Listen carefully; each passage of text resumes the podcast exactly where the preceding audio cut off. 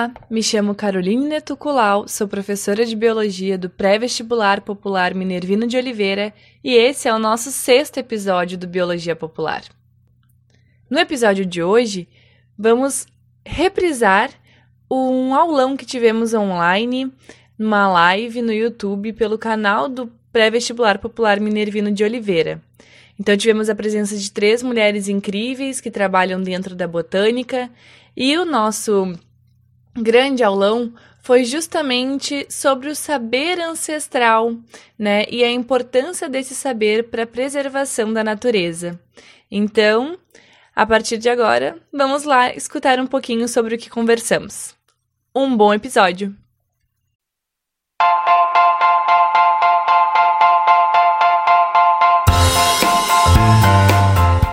Então, boa tarde, boa noite bom fim de tarde, enfim, né, para todos. Uh, vou começar então apresentando as nossas convidadas para o nosso aulão super especial.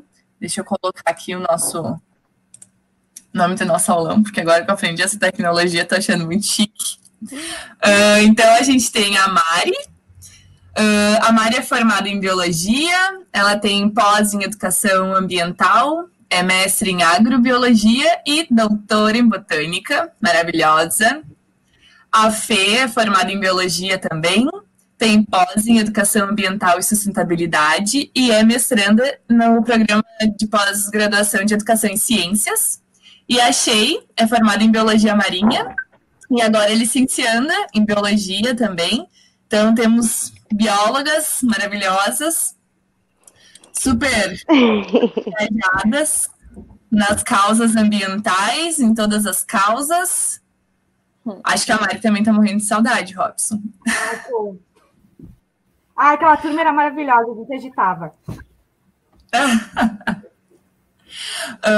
um, e aí, hoje a ideia, né, é a gente conversar um pouquinho, na verdade, assim, né, para contextualizar, uh, a gente iniciou a ideia desse aulão, assim, com na aula de fisiologia, anatomia vegetal, em que começaram a surgir esses assuntos dos óleos essenciais e sobre os impactos que a gente gera no, no dia a dia, né, com pequenos, uh, pequenas ações, seja nos nossos, nossos usos de shampoo, nos medicamentos, enfim. E aí veio essas demandas, assim, no meio da aula, a Mari estava participando da aula junto, e a gente entrou num looping eterno, assim, né, de, de falar sobre esses assuntos.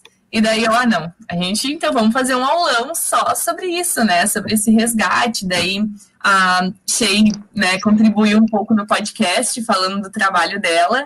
Uh, e aí, então, floresceu e nasceu o nosso podcast. Eu fiquei muito feliz de vocês três terem aceitado né, esse convite, porque eu acho que são três mulheres dentro da botânica em que eu admiro muito dentro do trabalho, e né, a Fê não tão diretamente assim, trabalhando com as, as, a botânica nua e crua, mas usando a botânica né, como em prol da preservação e de todos os cuidados, né?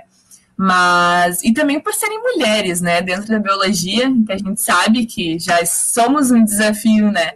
Por estar tá encarando aí um ambiente super masculinizado muitas vezes, né, por causa dos campos e dessas dificuldades.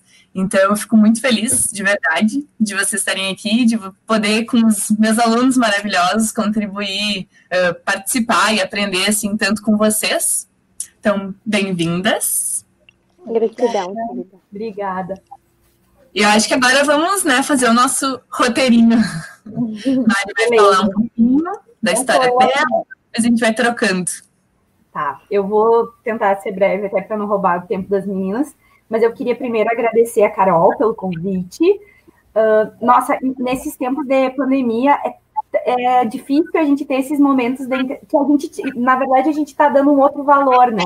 Porque antes a gente se encontrava, uh, às vezes, no, no, na esquina para conversar, para trocar ideias, e agora é, é, nesse ambiente virtual, e eu acho um, um, lugar lindo. Vou conhecer as gurias que eu ainda não conheço uh, presencialmente, e, e, fiquei super empolgada de participar do aulão e saber que mais gente ia participar Nossa, muito obrigada pelo convite. Uh, quero dizer que é uma honra estar aqui com pessoas tão maravilhosas e todo mundo da biologia, que é uma coisa que a gente sabe, né? O pessoal da bio é maravilhoso.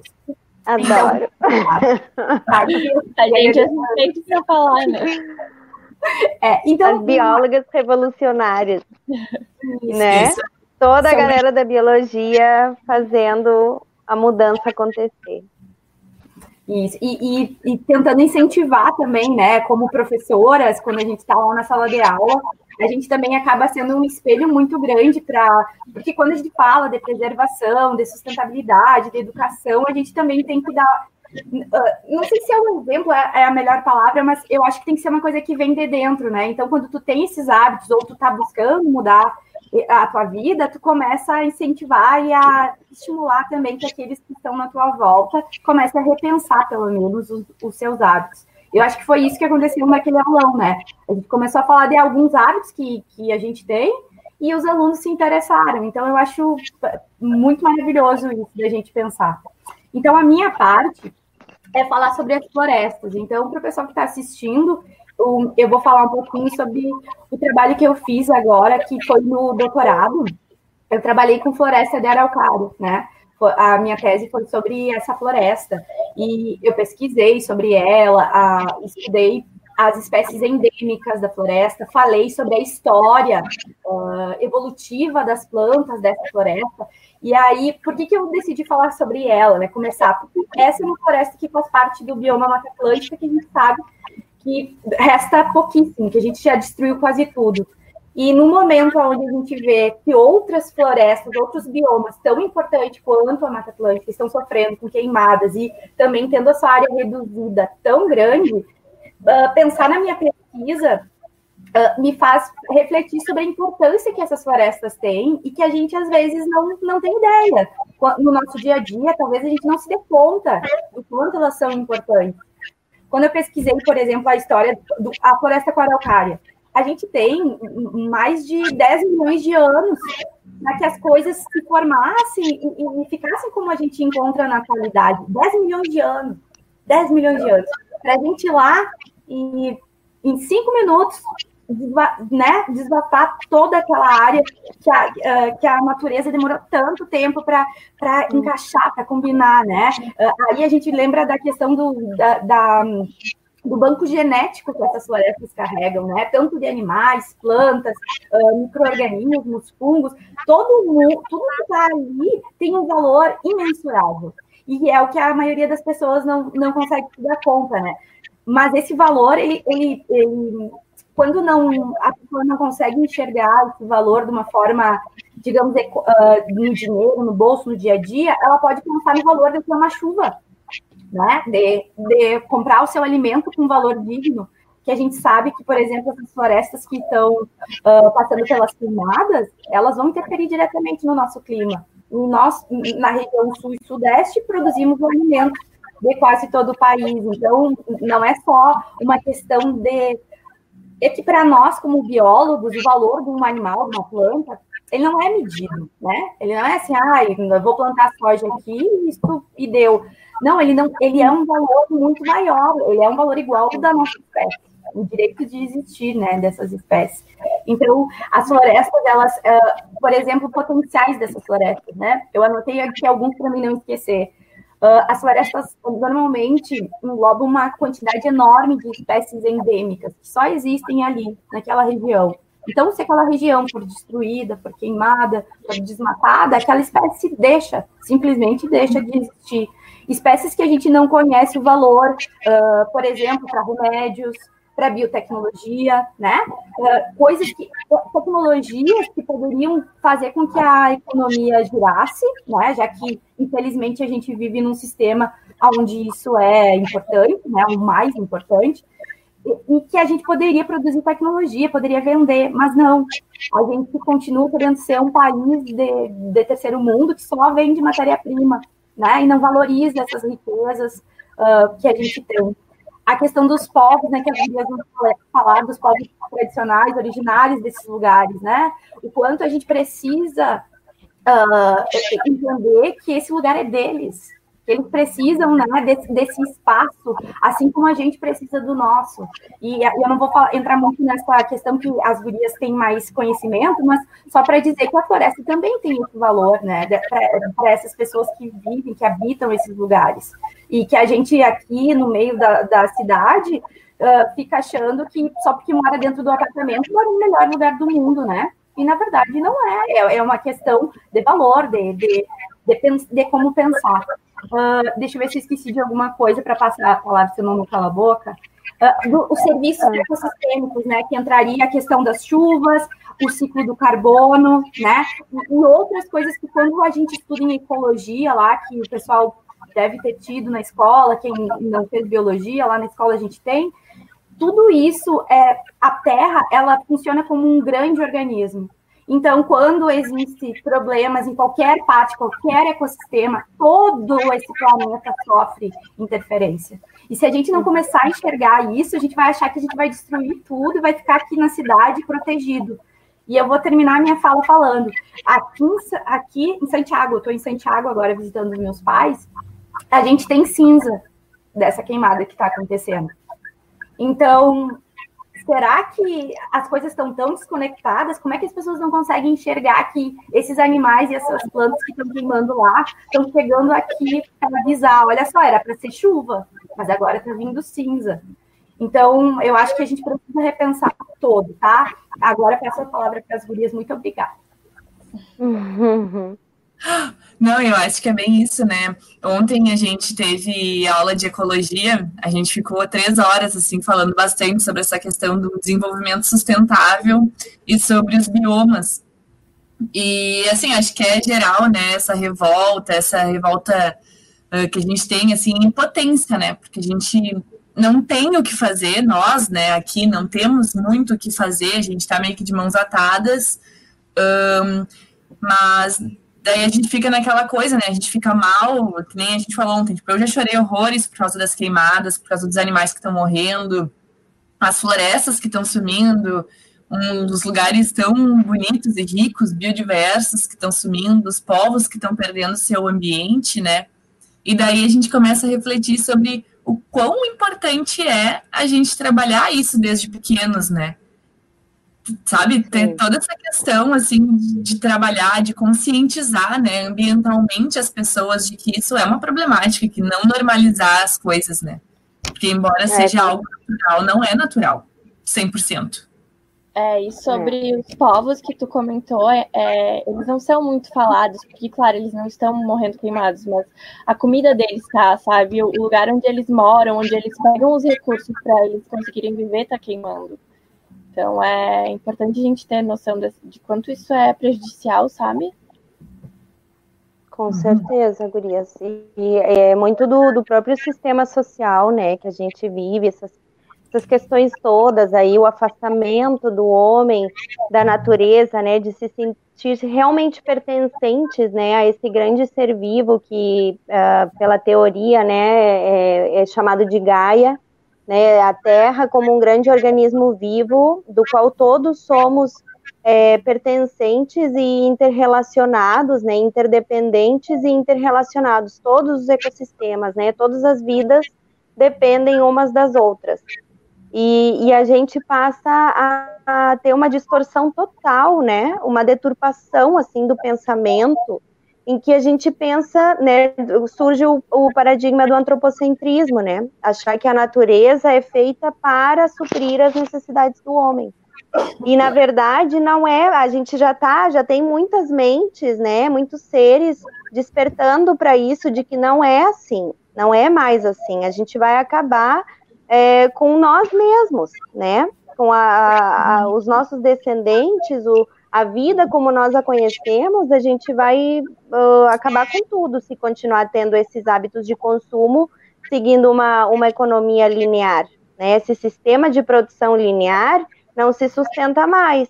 É, o que, que é isso? É pegar os recursos da natureza, transformá-los em objetos, em alguma coisa que depois vai ser descartado e que não pode entrar no ciclo de ciclagem de nutrientes né? A natureza é cíclica, nada se cria, nada se perde, tudo se transforma.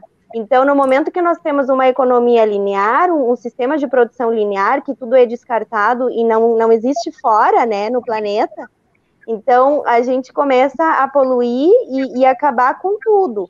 Então, novas tecnologias, novas maneiras de, de trabalhar os recursos da natureza estão sendo já aplicados em outros países que seguem uma, um sistema de produção circular, uma economia circular, em todos os aspectos, né, sociais e ambientais também. Então, tem algumas indústrias é, na Suíça, que uma trabalha com um tipo de, de transformação da matéria, né, do recurso natural, mas aquilo que seria um resíduo para ele é reaproveitado por uma outra empresa ou por ele mesmo, né, para gerar um outro tipo de energia para continuar o processo de produção. Então, olha como é importante a gente aprender observando a natureza né? Porque o reino animal ele veio muito depois do reino vegetal. A gente precisa aprender com a natureza. Eles é que são ancestrais. As plantas é que desenvolveram técnicas de comunicação, de sobrevivência, de coevolução ao longo de milhões e milhões de anos. Então a gente que tem que aprender com eles, né? E parar de achar que, que nós somos os mais evoluídos só porque temos o, o domínio da, das tecnologias e tudo mais, né? Aí é que entram questões éticas também, que faz parte da minha pesquisa, né? Porque a minha pesquisa, ela, na ecopedagogia, ela vem justamente pesquisar na raiz do problema, né? Na infância, nesse saber é, ancestral e, e, de se sentir pertencentes, realmente, né? Como fazer isso acontecer. Né? E até eu vou agora deixar a palavra com a, com a nossa colega que vai falar sobre os saberes ancestrais, né? Que eu acho que tem muito a ver também com isso. Sim. Então eu separei alguns assuntinhos para a gente conversar sobre. E o primeiro deles é como o ser humano começou a utilizar as plantas, que na verdade sempre utilizou, né? Desde os primeiros registros de seres humanos na Terra tem já o registro, o registro do uso das plantas né? O Homo erectus, ele foi catalogado que ele se alimentava de 55 plantas diferentes. Eu não sei se a gente se alimenta de 55 plantas diferentes, hum. que é tomate, arroz, feijão, alface, sabe? Como a gente fica preso a isso. E uh, os povos tradicionais, eles têm uma relação muito íntima com as plantas, né? O, a gente tem também a etnobotânica que estuda essa relação. Etno é sobre grupos, então comunidades tradicionais indígenas, quilombolas, ribeirinhos, uh, pescadores artesanais, tudo isso são os grupos de comunidades tradicionais que a etnobotânica estuda, né? E então, como a gente começou a comer, como a gente descobriu, né? Como que a gente faz para saber? Ah, isso uh, antigamente, não. Primeiro, que nem a Fê falou, observação da natureza, né? A gente aprende observando a natureza o que a gente pode comer, o que a gente não pode. Na verdade, é mais sobre o que a gente não podia comer, o que ia nos intoxicar. E a segunda, a segunda hipótese é tentativa e erro, indo tentando, ah, isso fez mal, tá, então vamos descartar, ou então vamos uh, descobrir algum processo que faça com que isso seja, que a gente possa alimentar. Tá, a gente não pode se alimentar, tá, mas então a gente consegue usar isso para outra coisa. E os usos das plantas não, não são só, com certeza não são só alimentares, né? Tem catalogado uso para artesanato, para medicinal, que até tem uma, tem uma história bem engraçada que eu tenho pé chato, né? Então, quando eu era mais nova, eu sentia muita dor no pé. E aí eu fui no médico. E, eu, e ele me receitou uma pomada, gente. Quando eu comprei a pomada, ela era puro extrato de hum, erva baleira. Eu fiquei, gente, eu não acredito. Eu podia ter pego aqui, feito um, uma compressa, sei lá, um negócio. E, enfim, me desviei. Mas, uh, então aí tinha botando... sabe, né? Aí quando é? você Não, é que agora tu já sabe, tu observou. É, exatamente. Comprando né? a pomada e agora tu já sabe que dá pra fazer a compressa. Ai, mas é incrível, né? Quando a gente consegue uh, uh, né, ter essa, essa visão. E então eu estava conversando antes com as gurias que eu ia falar um pouco sobre como aconteceu essa ruptura, né, do ser humano com a natureza, do ser humano com as plantas. Existem várias hipóteses e a mais falada com certeza é a globalização, né, que a gente não não precisa nem negar que é uh, expansão comercial, industrial, tudo isso nos afasta da, da natureza. Mas tem uma hipótese que eu achei bem interessante, bem curiosa, que é de um. Eu até anotei aqui, é, o nome do artigo dele é Nós e as Plantas, ele é um botânico, Antônio Salatino, e esse trabalho é de 2000. Ele fala que possivelmente essa ruptura, esse distanciamento aconteceu por conta da ascendência do, do, da cultura judaico-cristã no Ocidente. Porque o que acontece? Essa, essa antiga nação hebraica, ela vem de regiões que são semiáridas, que têm uma natureza muito hostil, muito, sabe? E então eles não têm essa cultura de venerar a natureza como a gente vê, por exemplo, no hinduísmo. E a gente sabe que a igreja, ela ela, ela, como eu posso dizer, ela influencia muito na cultura das pessoas, né? Então, essa é uma das hipóteses do porquê a gente teve esse distanciamento. Mas, claro, também o avanço da agricultura, né? E uma que eu achei também bem interessante, que eu acho que cabe mais a nós, é porque tá tudo muito fácil no mercado. A gente vai lá, a gente compra o que a gente precisa comer e também porque a gente não sabe identificar que planta é essa, a gente, o que a gente não conhece, a gente não ama, né? Então, isso eu acho que cabe mais a gente também uh, ter esse senso de, ah, vou conhecer mais as plantas, vou tentar descobrir que planta é essa que tem aqui na frente da minha casa, ou enfim, né? Fazer esse, todo esse... Mas isso nunca é estimulado, né? Nunca é nunca é assim desde o início, né, na, na educação, a gente puxando agora para o lado da educação, né, isso nunca é estimulado, as crianças desde pequenas é, já são colocadas em salas de aula entre quatro paredes, já afastam eles, o pátio passa a ser alguma coisa tipo um, um presente, uma coisa que, né, se não, se, sei lá, começa ficar totalmente limitado, né? Os é, eventos ao ar livre.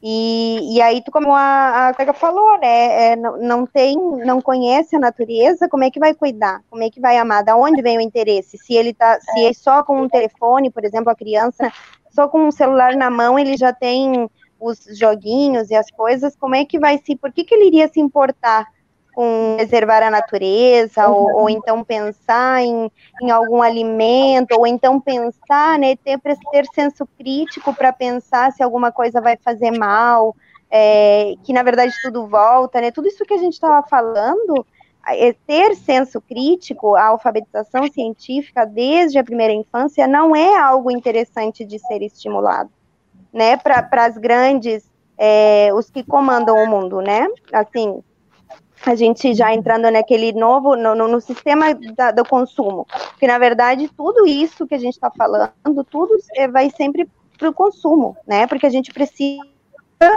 sempre consumir e extrair as coisas da natureza. Tudo vem da natureza, né? Tudo, tudo, tudo. A comida, a roupa, os objetos, até as coisas que são de do, derivados do petróleo. O petróleo também, né? Já se for olhar as origens, também pode ser de microalgas e e tudo que acabou se transformando em rocha, né?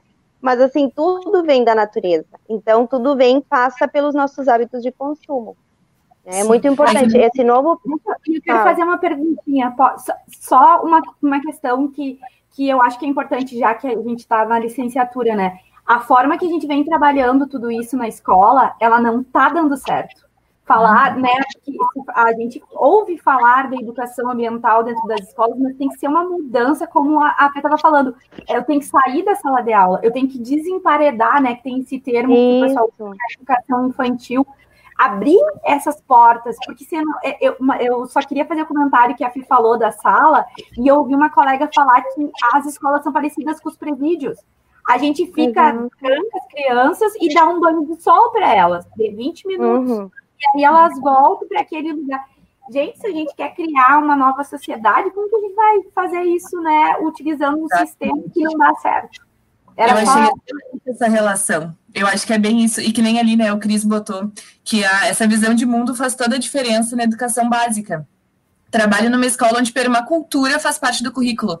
A gente pensa Olha, em permacultura, tem gente dentro da biologia que não faz ideia do que é permacultura nunca teve contato com a permacultura, não, não tem contato algum, né?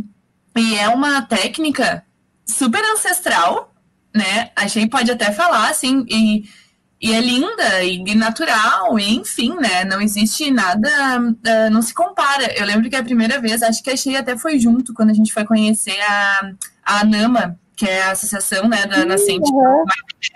Eles construíram toda a sede deles é uma é feita de permacultura, é toda reaproveitável, tem energia uh, elé elétrica não, né? Energia solar, tem, uh, enfim, tem tudo que para deixar a sede ser sustentável.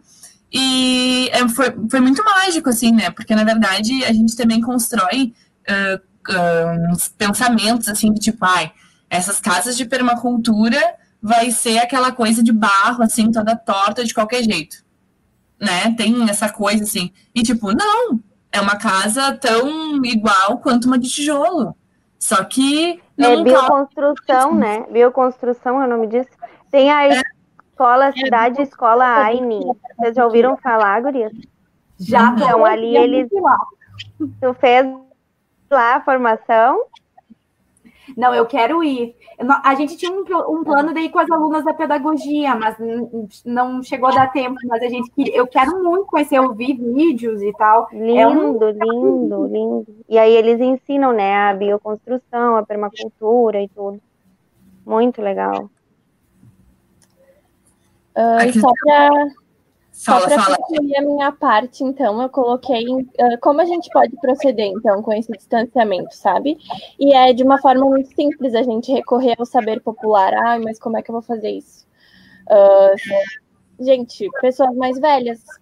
Pessoas mais velhas, uh, se a gente não tem essa proximidade com comunidades tradicionais, que realmente não é muito fácil, né? A gente ter essa proximidade, mas avós, tias mais velhas, elas sempre sabem um chazinho. Ah, que época do ano dá essa planta. Ela vai saber também, sabe?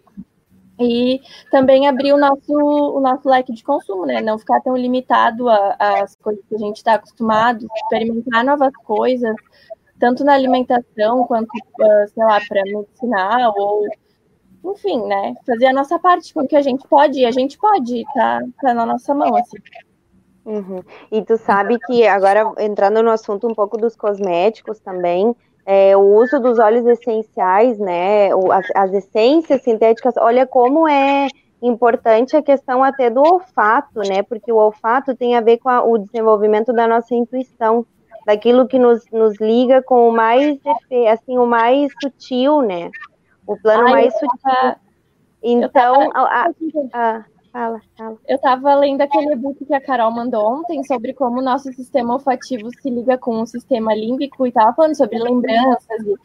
Ai, se a gente não acredita nisso, a gente só sentir um cheiro da, que lembra a nossa infância, que já vem um, um sentimento de nostalgia, de saudade, né? Pra gente ver como é uhum. é como a aromaterapia realmente... Isso, as memórias olfativas, né? Olfativas e afetivas, principalmente, né? Porque a gente, tudo que a gente entende das coisas, dos símbolos, né, da nossa cabeça, eles, da nossa mente, eles, eles sempre passam, eles vêm atrelados a um sentimento, né? Então a gente tem aversão a alguma coisa, a gente não gosta de alguma coisa, de algum, de algum assunto, de algum, né? Porque a gente tem um sentimento ruim uh, frente a isso. É, tudo é um sentimento. A emoção vem antes do pensamento. É né? uma coisa que é mais é, não tem explicação, é antes, né? Não, não tenho nem palavras agora, não veio o assunto também ficar falando sobre uhum. isso. Mas, assim, os óleos essenciais, eles é, carregam essa sabedoria ancestral, né, das plantas, que são medicinas, né, são, são curas naturais. A indústria farmacêutica, ela, ela extrai essas propriedades e faz, e faz isso de forma sintética. Só que muitas das essências sintéticas acabam tendo substâncias que não se sabe, né? O que, que são, o que, que tem. Tem mais de 500 substâncias em uma molécula ali que vem junto e que não se sabe. Elas podem causar é, disrupções hormonais, elas podem causar vários tipos de alergias, né? E várias outras doenças que a gente nem sabe. Mas que, é, na verdade, também tem um outro lado? Eu sempre gosto de olhar os dois lados, assim. Tem esse lado também do, do da gente ficar doente, tudo no físico, mas também tem o outro lado, assim, olhando no macro, que tem a ver com a intuição mesmo, né? Das pessoas serem autônomas, das pessoas conseguirem uh, se curar sozinhas, né? Uh, pega uma planta tal e cura uma doença, e não só uma doença física, mas uma doença emocional, a pessoa tem depressão, a pessoa está ansiosa, a pessoa está com síndrome do pânico, ela pode tratar coisas, desse, sintomas como esses, né, através do uso e do conhecimento ancestral que foi desenvolvido pelas plantas há milhões e milhões de anos. Né? Então, uhum. novamente, a gente e o quanto isso a importância de falar de sentimentos, de observação, de autoconhecimento dentro da escola, né? Porque Sim. a gente parece que é proibido. Ai, todo mundo aqui é biólogo, bióloga, né? Daí tu pesa isso. Não, eu não posso falar sobre. Não, a gente tem que falar. Sentimentos é corpo, é. é, é... Exatamente. É, isso, é e porque isso é porque a escola, pelo menos uh, uh, o que eu sempre tento pensar, sempre que eu vou planejar uma aula, alguma coisa, o, o, o meu norte é assim: qual é o sentido da escola? Né? Não é só uma, um, um lugar onde as pessoas se preparam para fazer uma prova né, para passar, para entrar no mercado de trabalho. Não é só isso, né? É muito mais do que isso. A escola é o primeiro lugar de encontro, de convivência, de, de construção de relações sociais, né? Que Exatamente. é o que constrói as sociedades. Então, é, a gente precisa sim educar para a vida, educar para emo sentir emoções, para entender isso, né? Muito mais do que conteúdos prontos, né? Isso, e, daí saber responder. Da sensibilidade do ir para o mato sentir, né? Sentir esses aromas também nesse, nesse lugar aberto, né? Isso. né? Mato. Entender a natureza, né? Conviver com ela. Uhum. E eu acho que entra muito assim, né? Nisso que o Cris botou, que a gente entra no mérito da formação dos professores, né? Porque a gente uhum. acaba que entra num looping de tipo, ah, a formação é aquilo ali há muitos anos, a mesma coisa, vamos ali passar o conteúdo Chega no final do ano, o pessoal é aprovado, deu, beleza, parabéns. Mas, e, tipo, isso foi uma coisa também, sabe? Ontem a aula foi bem reflexiva, assim, porque, enfim, né, eram temas mega importantes, ecologia dentro do meu coração, né, pulsa forte. Uh, e eu falei, assim, que é muito além, né, de tu passar no Enem, passar no vestibular, conseguir entrar, isso que a Fê falou, é a gente conseguir olhar para as coisas entender aquilo de uma outra forma. É tipo, ser crítico, entender o porquê que tá pegando fogo numa mata, entender o porquê que um cosmético que tem um aroma artificial faz mal, entender por que um. As pessoas nem se questionam sobre isso, né? As pessoas nem, nem imaginam, né? E, e, e é difícil estalo. saber de tudo isso. Não Quando deu a gente estalo. começa. Fala. Não, é que eu acho que não deu estalo, assim. Eu lembro que na faculdade, quando a gente fazia campo, uh, não sei se vocês conhecem o Paulo Braque professor uhum. da URG. Ele foi meu professor. Gente, a gente ficava. É, foi um. um, um acho que foi o orientador da Shea, né? Ou um dos. Não, ele não quis orientar. Ah, é. Mas é, tem males que vêm pro bem. Uh, é. E aí a gente fazia campo e eu lembro que eu ficava chocadíssima. Que a gente andava em qualquer mato e ele saía pegando assim as plantas e comendo. Ah, porque isso aqui eu não sei o que ele é conhece.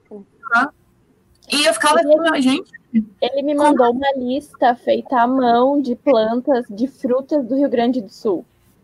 Querida. À mão, gente.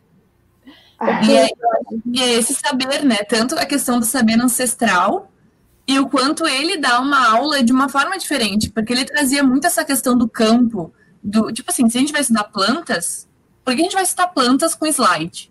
Vamos estudar plantas. Tem que ser ao vivo, lógico, é. Tá? E isso que era o mais legal, ele parava embaixo das figueiras. Eu, sabe, essas aulas, tipo assim, eu não Eu lembro que eu, eu amava, amava as aulas dele, porque imagina, que cadeira ele dava pra gente, nem lembro. Mas era botânica, assim, né? E, gente, ele falava sobre punk, bio, biopirataria, sabe? Uns assuntos assim.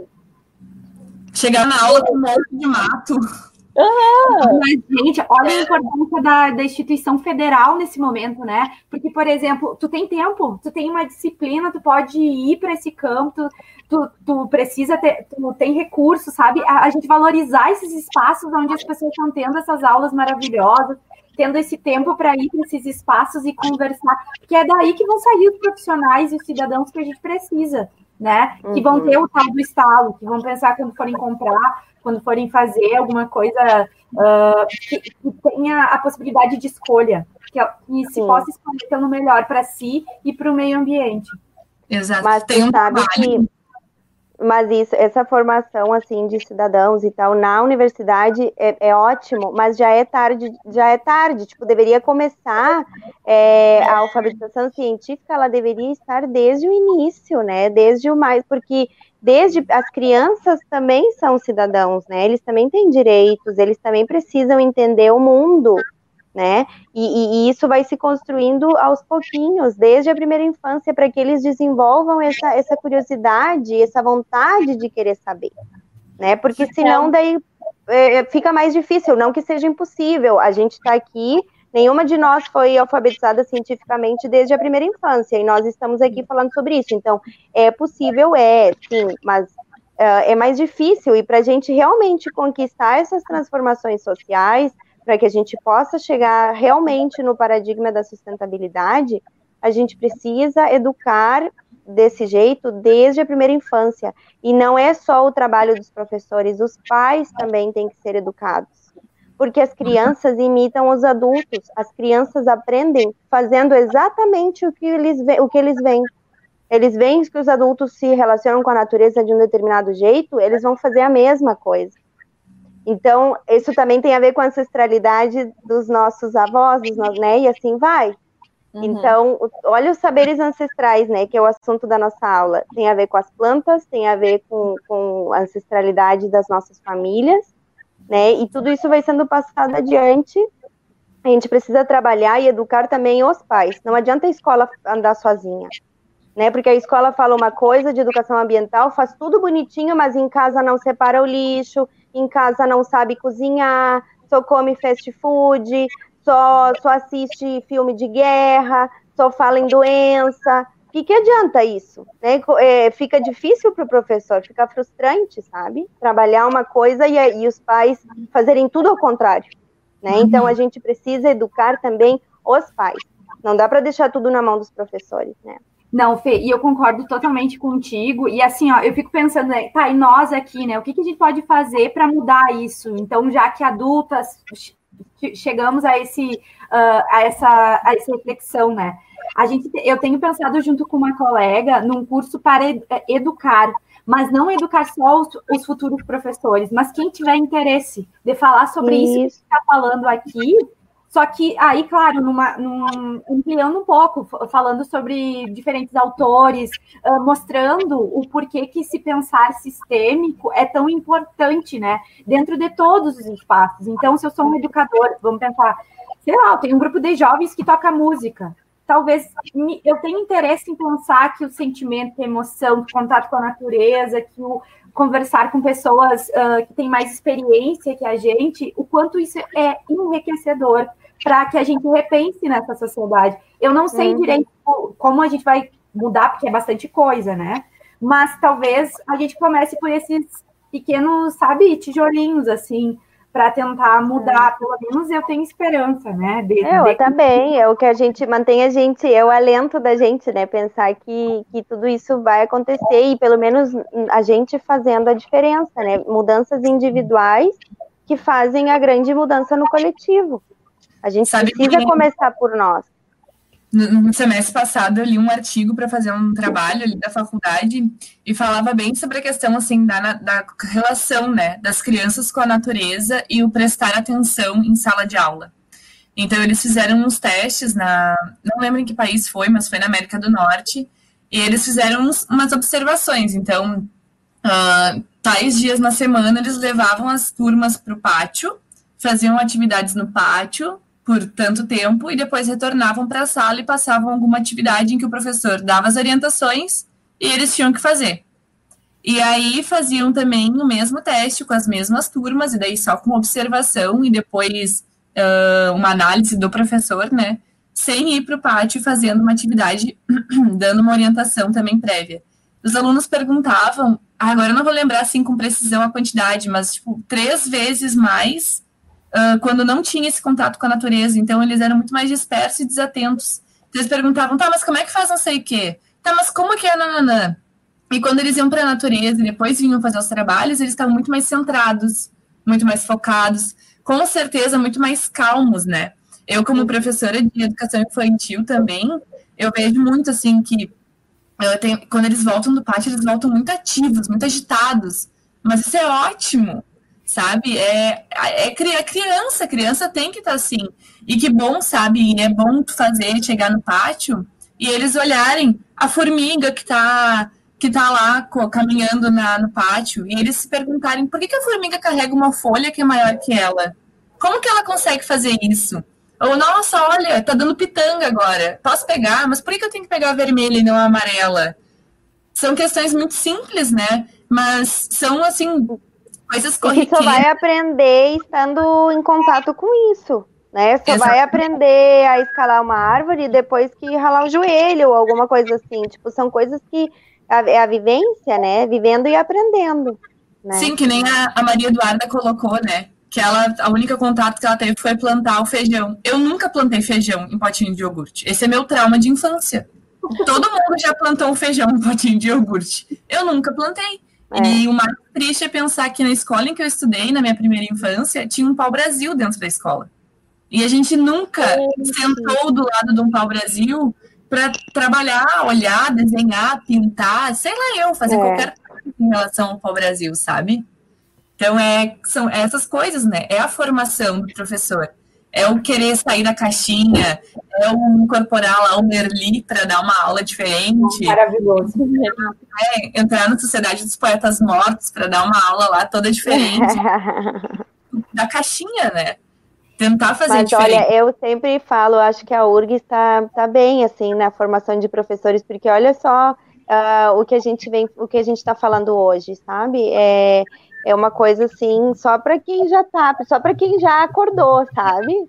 Não tem, quem não está mais sintonizando essa frequência, não, não tem, assim, porque até as provas de vestibular, que a gente estava falando agora, que é tudo quadradinho e aquela máquina né, do, da música do Pink Floyd, né, de só fazer pessoas para viver, trabalhar, comprar, comprar, comprar, comprar, comprar e ser cada vez mais triste e angustiado e depressivo e parará e morrer, né? E a família pagar as contas que ainda ficaram, porque até para morrer tem que pagar, né? E tudo é assim. E, e, e, a gente não, a gente está já despertando, a gente já está chamando uma galera para ficar, sabe, para ser diferente, para entender que não é esse o caminho. A gente precisa regenerar o planeta, né? A gente precisa ajudar nessa regeneração. Eu achei tão linda a tua pesquisa, Mari, do, do, de, de toda essa história que tu falou antes, né, das florestas. Achei super interessante isso. Não, e é uma coisa que, por exemplo, agora conversando, ela tem que chegar até a escola. Eu tenho que. Tem eu, que chegar. É, eu, tô, eu terminei meu doutorado agora e estou envolvida com questões burocráticas que vocês sabem, que a CAPES e tal, tem a publicação do artigo, é, é, coisas que eu tenho que fazer. Mas assim, ó, o meu grande desejo é como é que eu vou levar isso para as escolas? Como isso vai ser? Isso não pode ficar só guardado no meio acadêmico. Isso não pode. Isso é, é, é algo que é para a sociedade. Né? A Universidade Federal, o conhecimento que é feito ali dentro tem que ser levado para as escolas, principalmente que é os maiores lugares de disseminação de conhecimento, né? Então, isso tem que ser levado para todos os lugares. Não, e eu, e eu vou pensar, porque é, meu, é, é uma obrigação, né? Eu, porque é aí que entra essa coisa. Por exemplo, eu estava numa instituição que eu recebi né, tudo de graça, professores, a estrutura, fui a campo, e agora, como que eu vou retribuir isso para a sociedade, para essa sociedade que me ajudou a chegar nesse A lugar? estudar, é, é, é muito isso, eu, eu também sinto de alguma isso. forma. E, e, eu acho que, que, que, isso tem muito uma palavra bonita que eu vejo assim é, na, na vibe, né? Amorosidade. A gente tem que colocar amorosidade em tudo que a gente for fazer, e inclusive dentro da escola, porque se a gente vai trabalhar com crianças, a gente tem que, desde o início, incentivar esse contato com a amorosidade, com a natureza, sabe, consigo. Eu, eu acho que é que talvez seja esse um dos caminhos que pode nos ajudar é. a fazer mudanças. A ecopedagogia busca ensinar assim para que tudo tenha um sentido, né? Todos os nossos os nossos atos, né? Tudo que a gente faz tem um sentido por trás. Não é sair fazendo as coisas sem pensar, sabe? É realmente observar, estar presente naquele momento. É, a ecopedagogia busca isso. E até assim, né, a gente tem uma importância tão grande, né, nós como formadores, tanto de opinião, porque a gente gera conhecimento em que as pessoas que estão estudando, né, conosco geram uma opinião, uh, que, por exemplo, com essa semana passada, enfim, né, eu tenho uns alunos particulares que são pequeninos, e a gente, eu fui trabalhar a independência do Brasil, e eu tentei falar, né, sobre a questão do descobrimento do Brasil. E eu falei sobre os indígenas que já moravam no Brasil. E aí, quando eu trouxe toda essa questão, né, de tipo, os indígenas usam roupa, os indígenas moram em casas feitas de tijolo também, os indígenas usam carro, os indígenas vão no mercado, eles ficaram tipo, como assim? Sabe quando cai o mundo, assim, que tu descobriu uma coisa que, tipo, ficou chocado? Eles ficaram super assim, como? Como que acabou a minha infância, sabe? Tudo que construíram em mim de que uh, in, uh, índios usam canga, caçam, moram em óculos. Acabou. Isso é uma, um assunto que precisa muito ser abordado, que o índio ele não é, não, não usa só cocar e fica dentro de uma oca, sabe? Ele é um ser humano, ele tem os mesmos direitos que a gente, sabe? Então, sim, ele tem direito à globalização, ele tem direito a ter um celular se ele quiser ter um celular, sabe? A universidade, cotas indígenas, sabe? Tudo isso. Exato. tem que achar que eles são uh, animais exóticos, sabe? Não, eles são seres humanos, são pessoas como a gente. Inclusive, Cheia, a gente acha que podia pensar aí, ó, num livrinho para fazer, sabe? Pra, tipo, mostrar, porque eu sou uma pessoa que gosta muito de criar coisas, sabe? Porque eu acho que é, essa questão dos recursos é algo muito difícil. Né? Tem, por vezes, a gente não tem recursos em sala, a gente não tem recursos na escola, mas às vezes a gente não precisa de muito. A gente precisa, só que dá trabalho, né? É, Como sabe, Carol, até o meu trabalho ele foi todo por uh, revisão bibliográfica.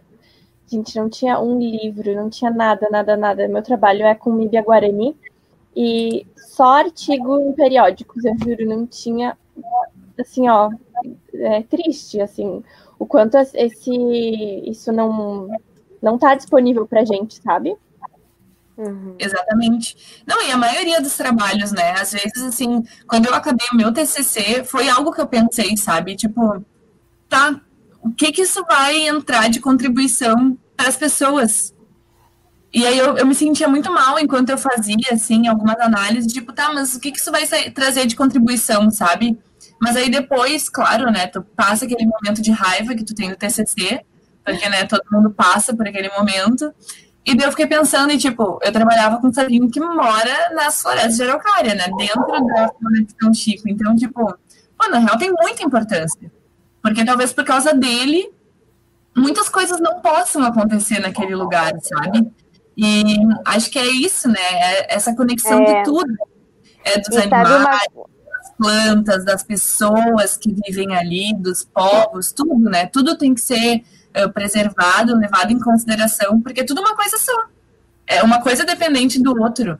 E eu fico bem triste, na verdade, porque eu falo, critico isso até a mim, assim, que eu não sei todos os povos indígenas que a gente tem, não sei as não culturas. Precisa, é, não precisa, né? Não precisa saber tudo, a gente não tem como saber tudo, né? Mas isso que tu falou agora, né, dessa, dessa necessidade de retribuir de alguma forma, tudo que, a, que, as, que as universidades públicas, né, que o dinheiro público foi uh, destinado para nos ajudar a estudar e desenvolver e, e, e contribuir com a ciência, é, a gente sente isso, né? Tipo, eu preciso devolver isso.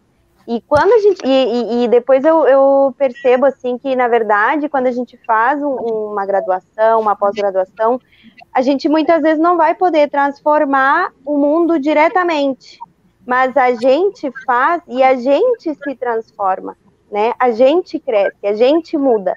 E a gente é que vai falar essas coisas com outras pessoas, assim como nós estamos fazendo hoje.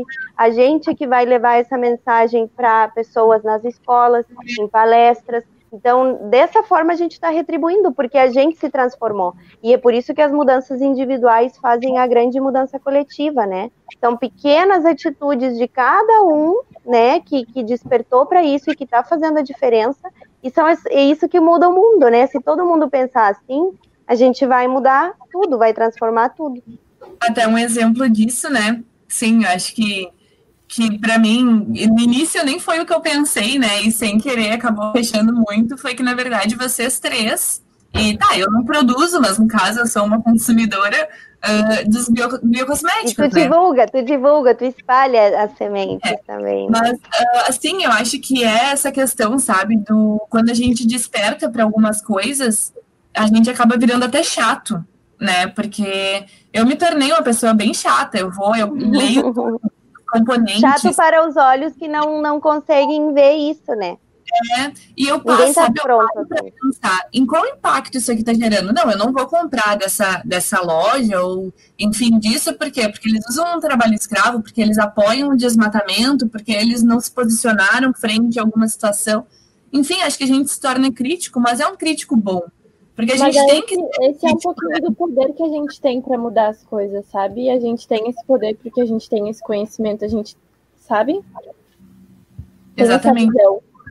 E agora eu tenho uma pergunta para fazer para as três. Né? Acho que a gente pode começar pela Mari, que está mais no início, assim, do que. E vou deixar a Fê por último, né? Porque a Fê, no caso, já tem uma marca há mais de um ano, enfim. Uh, que foi assim, como foi a, que, que despertou em você, sabe, a entrada assim nesse mundo dos cosméticos naturais? O porquê que vocês buscaram esse fazer? O que, que leva vocês a escolherem, sei lá, qual qual essência ou qual qual produto fazer?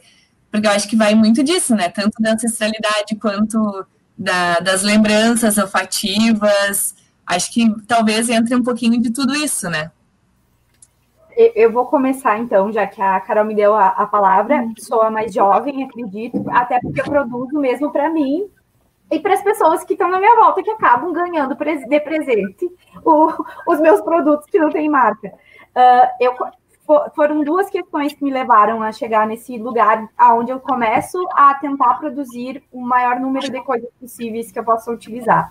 Uh, primeira, que eu tinha muito ódio, por exemplo pegou fogo na Amazônia. Eu queria sair daqui da minha cidade e ir lá bater em alguém, tá? E esse ódio não é construtivo. Essa raiva, ela não, ela não construía nada. Então, eu, isso era na minha juventude, principalmente quando eu estava fazendo a graduação.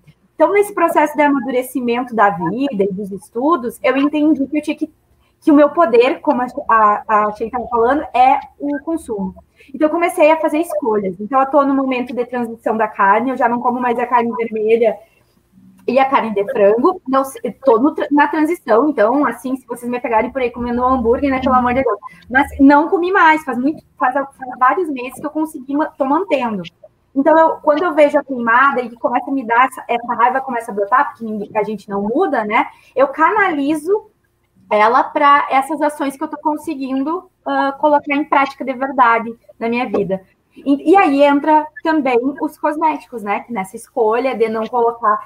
Uh, e aí vem o segundo motivo, que foi o, como comecei a participar de encontros de mulheres para falar sobre esse sagrado feminino, sobre essa, essa ancestralidade, né? Uh, que a gente está tentando retomar da conexão com os nossos ciclos. Eu tinha, que eu tava, tomava comprimido há muito tempo, né? Uh, repensar nas minhas, as minhas escolhas de não tomar mais, de, de buscar me conhecer, conhecer como o meu corpo funciona.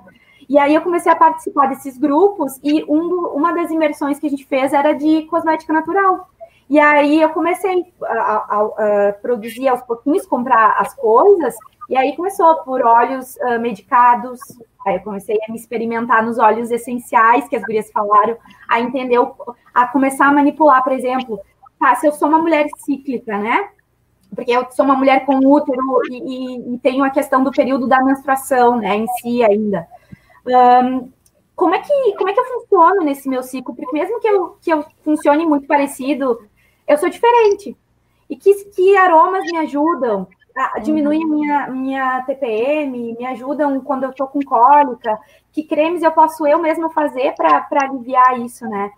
É, é um processo muito grande de desconstrução e de autoconhecimento e de autoamor, que, que uh, reverbera na biologia, mas ele reverbera também numa coisa minha, sabe? É uma coisa pessoal que eu estou aqui dividindo com vocês, que eu faço e que me fez muito bem. E, que, e por isso que eu tenho experimentado e buscado esses produtos naturais porque isso também é poder, sabe? É o poder sobre o meu corpo. É, é, a gente acabou sendo criada para dar esse poder do corpo como, como mulher, mas também todo mundo no social, para outra pessoa, né?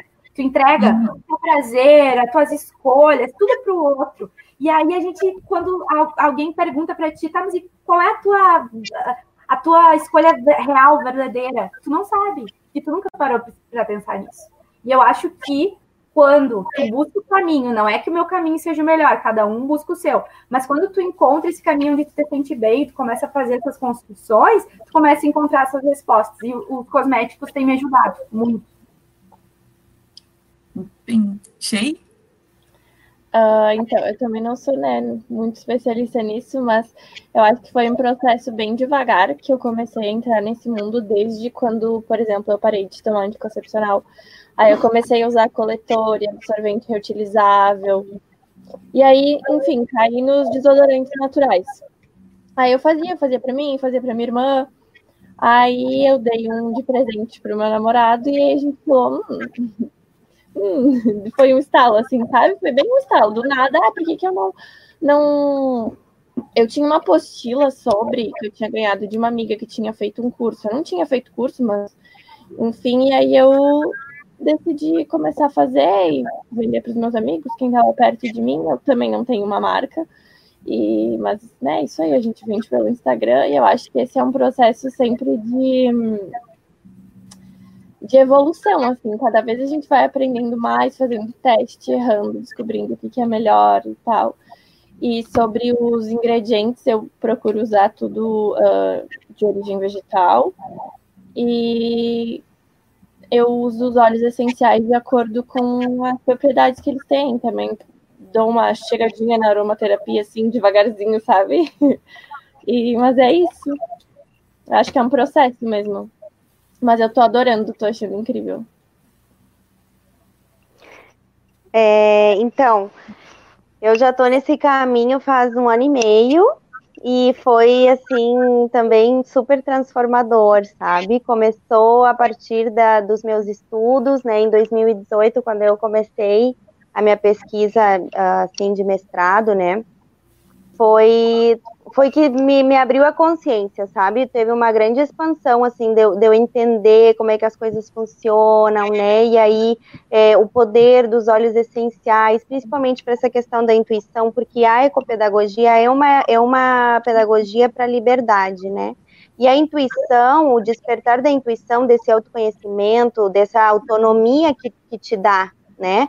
Tu, tu decidir o que, que tu quer, Hoje eu estou um pouco deprimida, então eu vou lá uh, sentir o aroma do capim-limão, ou então eu estou me sentindo culpada por algum sentimento que está guardado dentro de mim, então eu vou lá cheirar camomila, vou tomar chá de camomila, sabe? São diferentes é, ervas, né, que tu usa e que te dá uma total autonomia na tua vida. Então, autonomia é liberdade né?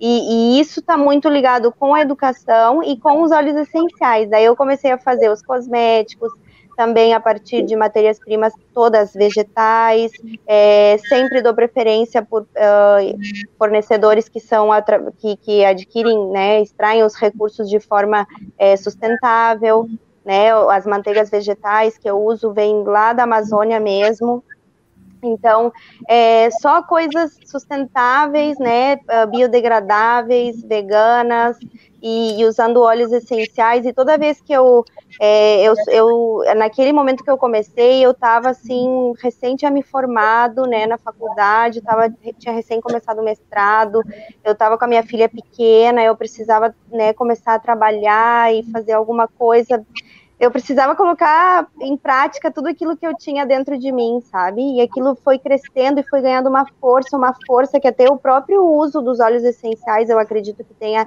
contribuído assim para me dar essa, sabe, essa essa coragem, porque além de tudo não é só fazer cosmético e pronto, sabe? Tem todo o lado do empreendedor, e eu sempre trabalhei com vendas, né, a minha vida toda. Então isso depois eu faço, eu umas, hoje eu faço leituras, né, do, do, de todo tudo que eu vivi na minha vida, tudo que eu já experimentei para chegar hoje a trabalhar com o que eu trabalho, né, e me realizar fazendo o que eu, o que eu faço. que eu considero uma missão, né, é levar medicinas para as pessoas, levar cura, levar é, conexão, levar é, trabalho feito à mão, humanizar, né, uma, num mundo que é tudo tecnológico, tudo com máquinas, a gente humaniza, a gente dá carinho para as pessoas, eu escrevo cartas a punho, quando as pessoas fazem um pedido, sabe? E, e, receber esse carinho é acreditar na humanidade, é acreditar que é possível. Né? Então, essa é tudo sim é, é, é muito lindo. É, quem quiser entrar nesse mundo, venham, porque tem lugar para todo mundo e todo mundo é amigo, sabe? Não tem competição, a gente se ajuda, eu, as gurias da, da Cosmético Livre, da, da, da, comunidade lá, do, da cooperativa de mulheres, nós somos todas amigas, a gente compra as matérias-primas juntas, é, se, se dá errado uma receita, já liga para a amiga, já ajuda, sabe? É muito lindo esse movimento. E vem das mulheres, né, Gurias? Das mulheres. Uhum. Exatamente. É muito legal, né? A gente é. faz pra gente, a gente usa, a gente vai se ajudando. É, Exato. ajuda. É. Seu trabalho é muito bonito, Fernanda. Eu dei uma olhadinha. Obrigada. Ai, que legal. Obrigada. Gratidão. E tem toda uma questão, né? Assim, uh, quando a gente para para pensar, né? Além de ser um processo que a gente, por vezes, demora muitos anos, às vezes é um processo muito rápido.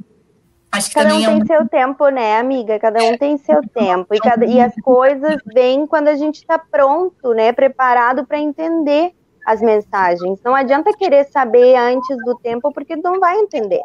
E é muito doido, né? Tipo, agora eu já tô desde março, né? Só usando cosméticos naturais. Eu não usei da mais. Gaia. É. da Gaia. Eu não uso mais nada, assim. E eu tava até falando com a Fê esses tempos. Eu, sou, eu era uma pessoa apaixonada por perfume e me repuna o cheiro do perfume. Eu passo. Antes era uma pessoa que eu passava perfume sempre. Eu ia no mercado e passava perfume. É muito forte, né? Fica doendo a cabeça depois. Aí hoje eu fui numa loja, porque eu precisava comprar um negócio, e aí tinha um vaporizador de um cheiro doce, assim. Eu fiquei ah. eu olhei quase pra mulher, moça, como que tu aguenta, assim, que mal te pergunte, porque que cheiro horrível, sabe? Ah, ele, é, os desodorantes aerosol Desodorante. É, que horror. Gente, o que, que é aquele filme Beleza Tóxica? Tá, tá, ainda não, não liberou geral, assim, mas uh, já deu alguns, é, algumas chamadas para esse documentário que vai abrir toda essa indústria da, da cosmética convencional e da quantidade de tóxicos né, que são colocados diariamente no corpo das mulheres, porque basicamente, claro, todo mundo usa sabonete, shampoo, mas é a maquiagem, é os perfumes, é a sombra, é o batom, é o corretivo, é o creme para isso, o creme para outra coisa, sabe? E, e todas isso relacionado a câncer de ovário, câncer de mama, é, déficit de atenção, hiperatividade, crianças com malformação, sabe? É horrível, é horrível. Assim. E assim, né, se a gente levar para dentro da área ambiental, o quanto de impacto isso causa, né? Porque, é. sei lá, um, porque eu uso desodorantes aerosóis, por exemplo, eu só parei de usar desodorante aerosol porque tinha alumínio e alumínio causava uma disfunções hormonais no corpo, enfim. Mas aí, primeiro tá, primeiro eu pensei em mim. Mas aí depois, quando tu para para pensar no leque de problemáticas ambientais que causa um creme, uh, e daí, né, assim, com planejamento para o futuro, para o meu mestrado, eu comecei a fazer várias pesquisas, tipo, sabe, uh, existem componentes que, que tem em todos os cosméticos e produtos de limpeza para casa em que são terríveis, terríveis para o ambiente, para a gente, e continua sendo liberado, né? Enquanto, tipo, outros países já é proibido, tipo, a União Europeia é um dos países, um dos lugares, né, que é, tem mais essa questão de controle, né, dos cosméticos, o que, que é usado justamente por causa disso, né? É uma problemática muito grande e a gente afeta saúde pública, a gente afeta saneamento básico, a gente afeta a preservação das, da natureza, das florestas, toda a função dos, de um ciclo, né? Porque é. as florestas precisam dos rios para poder, enfim, funcionar e os rios são despejados esgotos com um milhão de componentes tóxicos que a gente coloca. Então, é. acaba que é um looping né? Em que. E, e tudo é volta para nós, né? E tudo volta para nós. A gente bebe dessa na água. Na comida, né? no ar, na água, em tudo. E é mais uma vez o nosso poder tá aí, né? A gente vai apoiar essas indústrias. Isso, é nosso poder é do consumo, por isso que a questão da educação está super interligada, né, Gurias, com isso, porque é, é, é, a alfabetização científica, contato com a natureza, e a alfabetização científica não é aquela coisa, ai, vou ensinar a criança a falar molécula com dois anos de idade, não é isso. É, é entender que a, que a ciência tem uma linguagem, a alfabetização científica é como o inglês, como o português, como o espanhol, são línguas, é uma língua, só que é uma língua que está totalmente relacionada com o consumo das pessoas.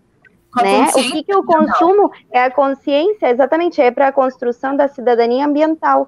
E a cidadania ambiental é tudo, essa, essa é participar da tomada de decisões que tem a ver com essas questões ambientais, né? Com a extração de recursos naturais, com o que eu consumo, com o que eu, o resíduo que eu vou gerar, como isso vai impactar. As pessoas não se questionam porque não fazem nem ideia, elas não têm noção. Né?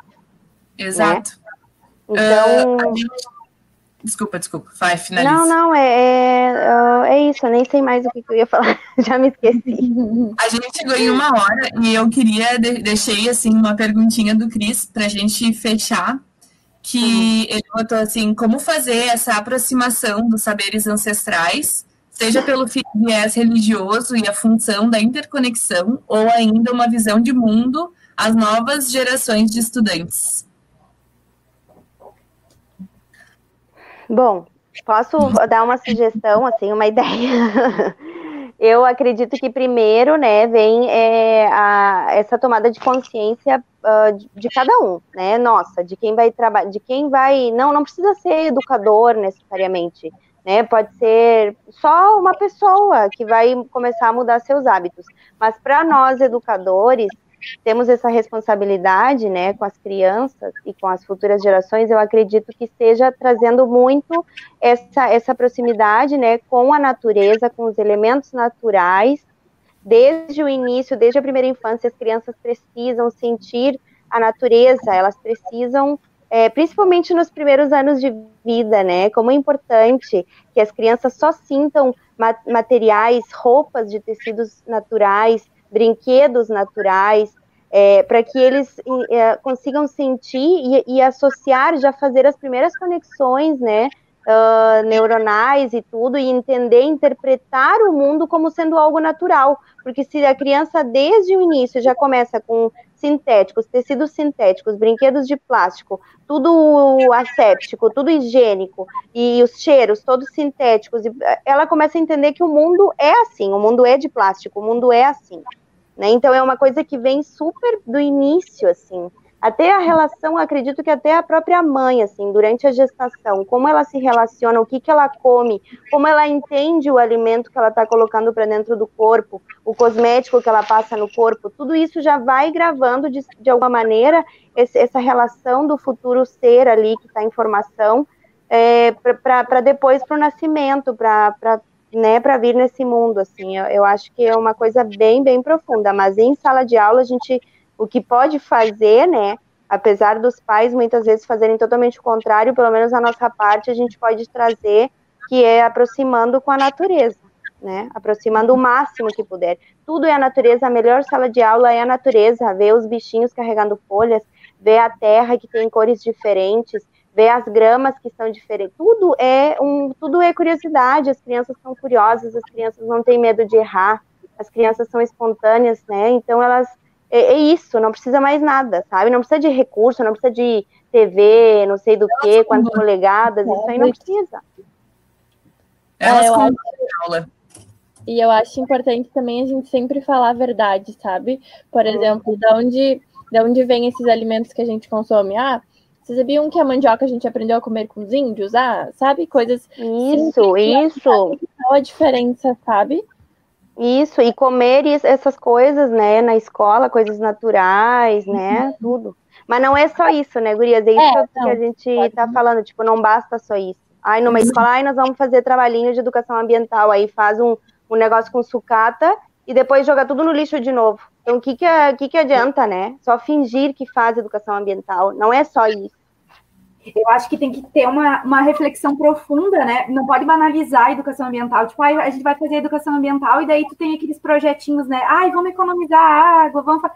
Tem que refletir sobre o, o, o nosso poder, porque o que as gurias falaram tá perfeito. Só para complementar que a gente tem que mostrar o quanto a gente é poderoso quando a gente consome.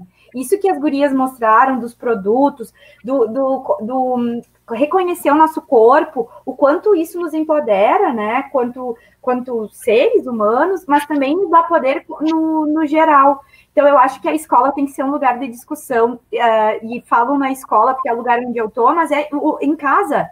Se tu tá em casa, tu tem que discutir, bom, eu comprei esse produto, o que que ele tem, da onde ele vem, de, que uhum. agora a gente tem a questão do, por exemplo, o preço do arroz, né? Mas da onde tu vê, da onde vem o arroz? Né? Como é que uh, uh, tem tantas famílias que plantam e, e, sem agrotóxico? Por que, que a gente não vai buscar esses espaços, esses lugares, esse consumo?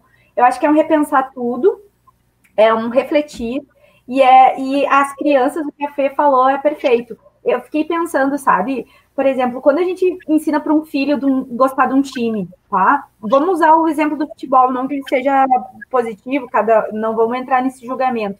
Mas as pessoas ficam fanáticas por, aquele time a vida toda e, e, ligam esse time ao pai, ao avô, ou quem quer que, que tenha feito com que ele se conecte com esse amor. Então, vamos fazer com que as nossas crianças fiquem fanáticas pela natureza pelo Isso, espaço, né, por esse espaço natural e que eh, não pode ser o professor se essa criança não teve ninguém que, né, que tenha feito essa ponte antes, mas a, a, o nosso ideal é que isso seja feito pelos responsáveis, pelas pessoas que estão cuidando dessas crianças, que estão recebendo essas crianças, que elas façam essa conexão, porque aí a gente vai ter esse amor, esse fanatismo positivo por esse espaço uhum. verde, pelas coisas uh, do nosso planeta. Eu acho que talvez também, né? É, são muitas coisas, mas algumas podem ser essas. É. Sim. Eu acho que, assim, eu sou uma pessoa muito apaixonada por filmes, e acho que filmes agregam muito. E, por exemplo, ali, né, que o Cris colocou pela questão religiosa, uh, tem um filme que eu gosto muito, que é O Irmão Urso, e tem uma simbologia religiosa muito grande quando ele enxerga o, a mãe, o irmão, enfim, agora já não me lembro mais, lá na Aurora Boreal e tal que são os espíritos, enfim, né? Tem toda aquela parte de, de transmutar, né? De passar do, do plano para outro plano, enfim. E eu acho que tem também Pocahontas, se a gente vai pegar, assim, filmes, né, em que representam os povos indígenas, assim, e são filmes que, aparentemente, eles não, não têm nenhum viés crítico, assim, mas se a gente trabalha em cima do filme, né, demonstrando, falando e acho que refletindo em cima dos filmes, uh, a gente pode trazer essa questão religiosa, assim, né, de como são, uh, como são esses processos. Eu, eu, eu, acho que, desculpa só interromper, mas assim, eu acho que a, talvez a melhor palavra não seja nem religioso, sabe? Seja espiritual. Porque daí já liga com, com a igreja católica, que não tem nada a ver com o que a gente está falando, né? Talvez seja importante mostrar e aí a gente falar do porquê que a igreja, onde que a igreja católica entra nisso, sabe? E talvez trazer, assim, de alguma forma bem sutil, uh, uhum. essa questão de, tipo, como que entrou, como que surgiu a educação, aonde que quando começou as escolas. Então, de repente, Sim. até trabalhar, a gente pode trabalhar a própria história, né? A é, história diz do, do... quando vieram catequizar os índios e coisas desse tipo. É. E, eu e prefiro uma outra coisa. Uh, retomar o sagrado sabe? O sagrado da natureza. É. Não o sagrado, tipo, ah, eu vou pegar uma. Ah, não estou criticando nenhuma religião, mas a religião ela tem dogmas, ela, né, ela, ela segue um. Ela é doutrinária, né? É. E aí, para não entrar nesse sentido, eu acho que a natureza é sagrada.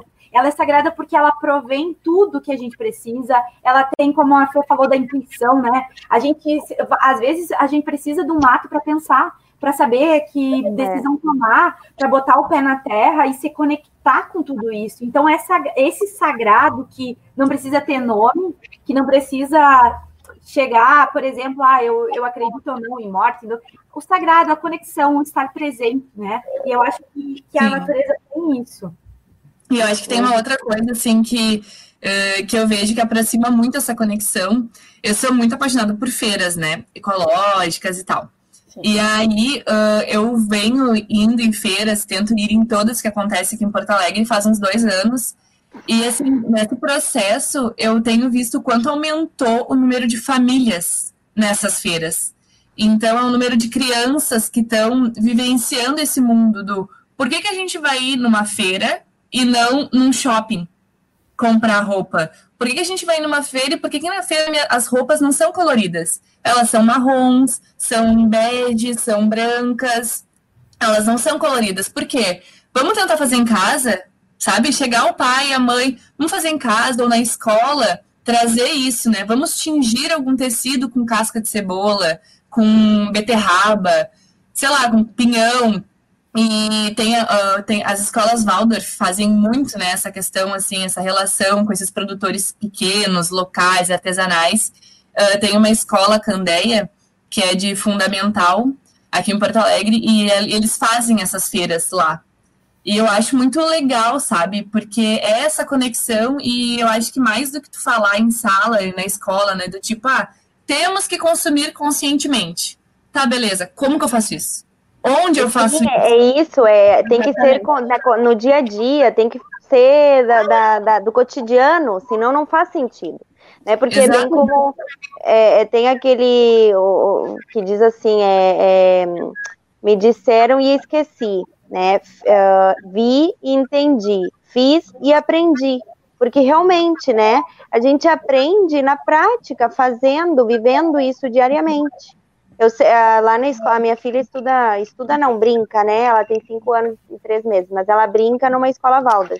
Então, é, lá eles fazem pão, eles, eles brincam com brinquedos é, de madeira, eles fazem os carrinhos ali, eles brincam como, como sempre se brincou, sabe? Sem muito, sem muito recurso, sem muita coisa pronta. Eles têm que criar, né? Eles têm que estimular a criatividade. Até as bonecas. As bonecas são todas de tecidos naturais e, a, e os rostos das bonecas elas não têm expressão, eles só têm tipo dois olhinhos assim e pronto, porque a criança tem que imaginar o rosto do, da boneca né? Porque ela tem que imaginar tudo, ela tem que criar, ela tem que desenvolver a criatividade. Não é as bonecas aquelas que engatinham, fazem xixi, cocô, tomam água, falam uma são todas loiras, e são todas loiras, loiras brancas, loiras, né? vestidas de rosa. E de bem exato. exatamente. É bem. E eu fico super feliz, sabe, quando eu vejo que as crianças, algumas, né, não todas, infelizmente, mas quando as crianças aparecem com uma boneca de pano, por exemplo.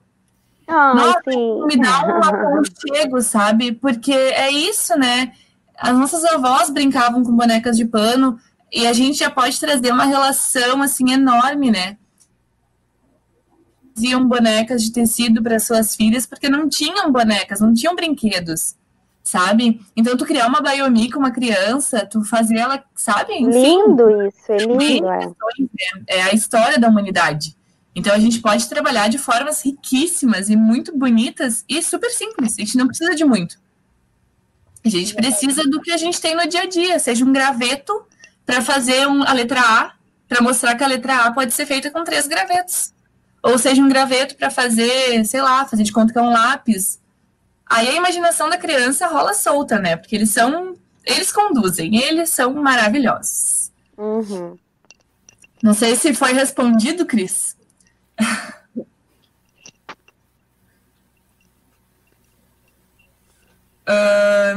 bem, eu acho que a gente pode ir se encaminhando, assim, porque já estamos em uma hora e vinte quase. Acho Sim, que foi eu... muito bom, muito rico, muito proveitoso. Uh, acho que eu aprendi muito, pelo menos. Acredito que todo mundo tenha aprendido Nossa, muito. eu adorei, Shei, Mari, Carol, gratidão, né, por ter me convidado também para participar. Muito feliz. Não sei quem está nos assistindo, mas obrigada também. É, muito obrigada pela participação de todo mundo. Uh, obrigada por vocês três de novo, né, por terem participado numa tarde, noite de sábado. Uh, enfim, vai ficar gravada a live para depois assistir, mandar para o pessoal que quiser assistir. E acho que são questões bem importantes, assim, né? Que vai além, transcende de um vestibular, transcende de é, quem nós somos, né? E quem a gente quer, que legado a gente quer deixar para o mundo. E eu acho que esse é um momento é, difícil, é doloroso, essa reflexão, né, que a gente tem, porque por vezes a gente vê que a gente não está fazendo nada e a gente passa a começar a fazer. E esse que é o momento mais legal, né? Mas uhum. é um despertar, né? É. E não tem que ficar se, se, se, assim, tipo, ah, eu percebo que eu tô fazendo tudo errado. Tipo, na maternidade também é assim, sabe? A gente vai aprendendo. É, isso é uma coisa, eu, agora eu tenho lido alguns livros de maternidade, assim, a gente sempre se prepara para fazer alguma coisa em relação ao trabalho, né? A gente passa a vida toda se preparando para estudar, para fazer alguma função, né, na sociedade, uma profissão, enfim mas a gente nunca se prepara para o nosso trabalho mais importante, que é ser pais, né? Que tem gente que não quer, mas eu nem vou entrar nesse mérito, a gente não está falando sobre isso.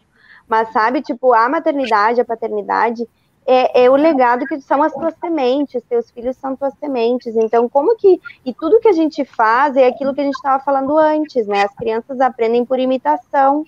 Então, a maternidade, a paternidade é um constante processo de autopercepção, de autoconhecimento, onde tu tem que tu te curar das tuas, das tuas questões que tu traz da tua própria infância e que são consequência da infância dos teus pais, dos teus avós e assim por diante, e, e, e tentar melhorar para que esse teu filho seja diferente e possa ser diferente para que isso seja levado adiante e assim, sabe? Então é, é, é muito é muito legal assim todo esse esse crescimento e tudo isso. Tá, eu quero agradecer de novo, dizer que foi um prazer estar aqui e lembrar quem está assistindo, né, muito obrigada, e que também a gente está num lugar de privilégio, né, para falar. Eu, eu, sou uma pessoa que sempre, eu tive estudo, minha, minha, minha família me permitiu que eu fizesse só isso, eu, eu cheguei até esse doutorado porque eu estava num lugar social que me permitiu.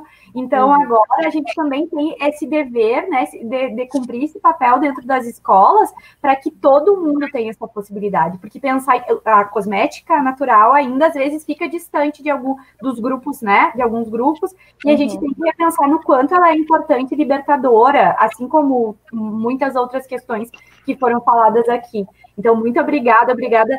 Gurias, que prazer conhecer vocês. A Carol, não, a gente já é íntima, mas que prazer, sabe, conhecer vocês e, e, conversar. Foi muito legal. Muito obrigada. Foi muito legal essa tarde. Gratidão, gratidão mesmo. Eu queria agradecer também a Carol pelo convite, as gurias por, né, toda a troca que a gente teve e que agora todas são inspirações para mim, porque eu ainda não, sei, não sou, mas eu quero ser professora e Ai, muito obrigada, E a Tesã também. E obrigada a, a galera que assistiu também. E vai ser tudo muito lindo. Somos agentes transformadores. E isso que é o mais importante de tudo. A gente tem que transformar qualquer lugar que a gente passar. E que e é bom isso, que a gente pode falar sem ter que ficar se cuidando muito o que vai falar, o que, né? Fica um pouco mais livre também, porque não é, a gente não pode nem sempre dá para trazer esses assuntos, né? Acho Sim. que isso é bem legal também. Por isso que o Minervino é ótimo! Ah. então tá, muito obrigada, meninas. Muito obrigada a todo mundo que obrigada. participou. Um beijo. Um beijo, tchau, tchau. Tchau, tchau, Bom, bom final de semana. Bom, Tchau.